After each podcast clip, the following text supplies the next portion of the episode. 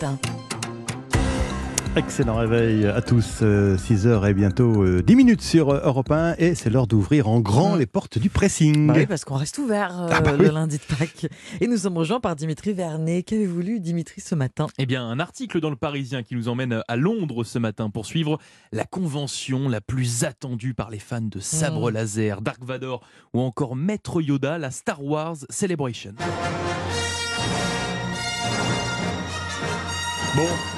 Pour vous expliquer un petit peu, la Star Wars Celebration, c'est un petit peu la, la grande fête chaque année autour de la saga. Une convention où sont faites les, les annonces concernant les futurs films et séries Star Wars. Pour vous dire, ce week-end, trois nouveaux films ont d'ailleurs été euh, annoncés. Ah oui. C'est pour cela que chaque année, des milliers d'aficionados s'y rendent pour être en première loge de ces grandes annonces. Des fans de la première heure, de la première trilogie sortie en 1977, c'est vrai, mais Mhm. pas que, puisqu'il y a également de nombreux fans des derniers films séries produits par Disney. Et ces jeunes, entre guillemets, nouveaux fans sont bien plus nombreux que vous le pensez. Et le Parisien a pu le constater. Star Wars est en train de vivre une vraie révolution, puisque oui, dans les allées de la convention, les costumes de Dark Vador sont de moins en moins nombreux, sont même en train de disparaître. Mhm. On croise beaucoup plus des costumes de Mandalorian ou encore Bébé Yoda. Vous ne les connaissez peut-être pas. Ce sont les héros d'une des séries produites par Disney.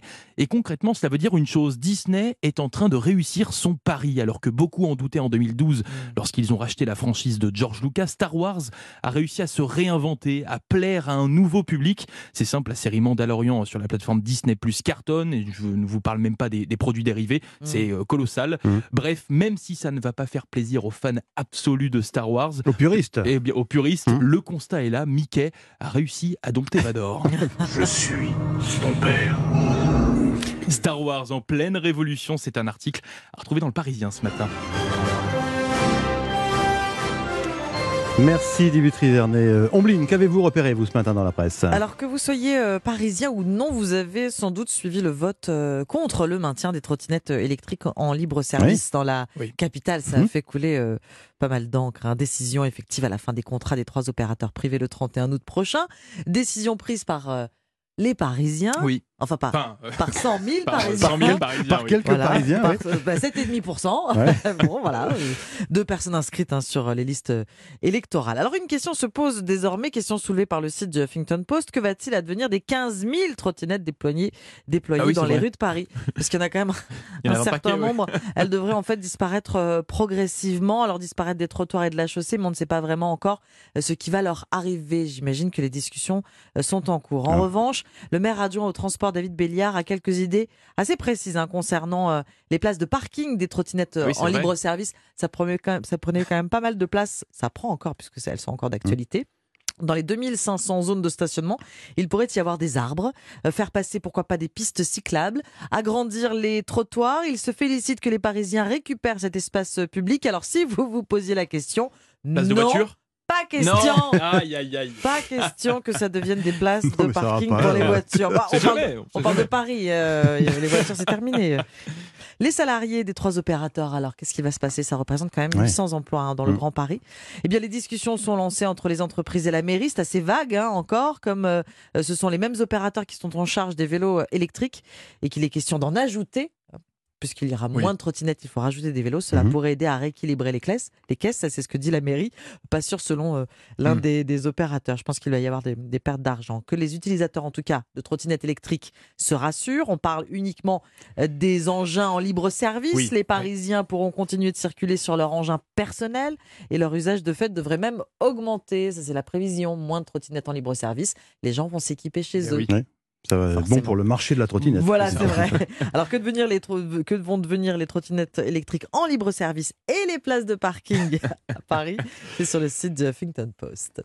Lionel, c'est à vous. Alors, figurez-vous que ça gronde dans les vignobles. Enfin, Ah bon? autour de certains vignobles où les tours antigel jettent un froid, écrit ce matin le, le Figaro. Nous sommes en Charente-Maritime. Numéro de département?